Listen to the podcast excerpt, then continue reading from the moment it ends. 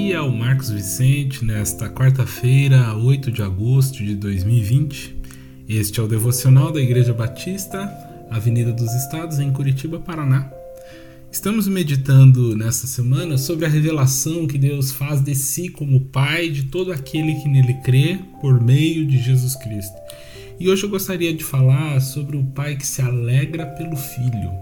E o texto para nossa leitura é Mateus 3, 16 e 17. Diz assim: Logo que foi batizado, Jesus saiu da água. O céu se abriu e Jesus viu o Espírito de Deus descer como uma pomba e pousar sobre ele. E do céu veio uma voz que disse: Este é o meu filho querido que me dá muita alegria. Nesta cena do batismo de Jesus, vemos a pura expressão da Trindade em ação: o Filho, o Espírito e o Pai cada um com seu papel. O filho se humanizando, o espírito potencializando o filho e o pai afirmando o filho. O próprio Deus faz o anúncio público: Este é o meu filho que me dá muita alegria. E o que aprendemos aqui é que o amor deve ser explicitado em palavras. As declarações proferidas por um pai sobre seus filhos têm vital importância para o enfrentamento da vida. Se continuarmos a leitura de Mateus, no capítulo 4, versículo 1, é, diz que a seguir, ou seja, depois dessa cena do batismo, foi Jesus levado pelo Espírito ao deserto para ser tentado pelo diabo. E todo o contexto da tentação narrada no capítulo 4 tinha o objetivo de ferir a declaração que Jesus tinha acabado de receber.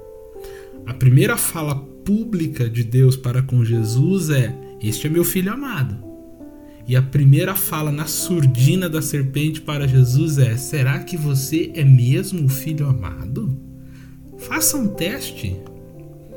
Mas Jesus respondeu diferente: Meu pai me ama e a palavra dele me basta. O equilíbrio de Jesus estava fundamentado na profunda convicção de ser amado filho de Deus. A gênese do conflito humano está na desconfiança de ser amado. A desconfiança de se de fato somos amados é a resposta para o caos relacional. A maioria dos pais, quando presentes, não tem dificuldade de dar segurança física para os seus filhos hum, não faz isso, cuidado, pense bem. Nós temos todos esses cuidados e é próprio do homem querer proteger fisicamente sua família.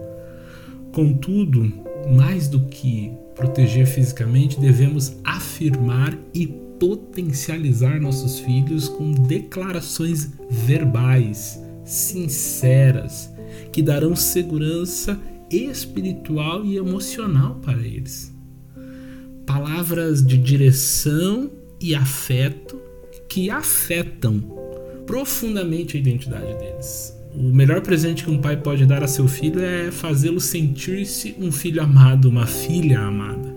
É isso que Deus faz com Jesus, é isso que ele faz com cada um de nós. A obra redentora da cruz é a grande afirmação de que o Deus Pai nos ama, entregou seu filho e enviou seu Espírito Espírito, também chamado de o Consolador, para consolidar esta verdade em nós. Quando entendemos que o Pai nos ama, simplesmente porque somos seus filhos, não precisamos ficar desesperados pelo amor de mais ninguém. O filho que alegra o seu pai é um filho que tem convicção do amor de seu pai. Que o nosso Pai te abençoe profundamente.